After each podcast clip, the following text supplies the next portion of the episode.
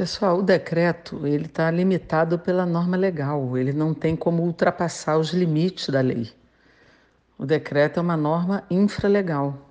Então, enquanto a gente não mudar a lei, inclusive medida provisória tem força de lei, não tem como liberar os recursos que estão limitados pela medida provisória. Então, só com a mudança da lei a gente consegue liberar os recursos que estão retidos nos estados e municípios. Então, é por isso que nós estamos na batalha da 795.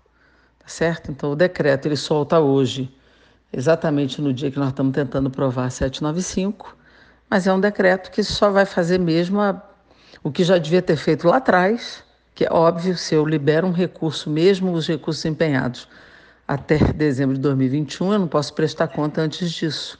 Então, esse decreto é óbvio, ele já era anacrônico como estava antes. Então, o decreto é para prorrogar a prestação de contas, nada além disso.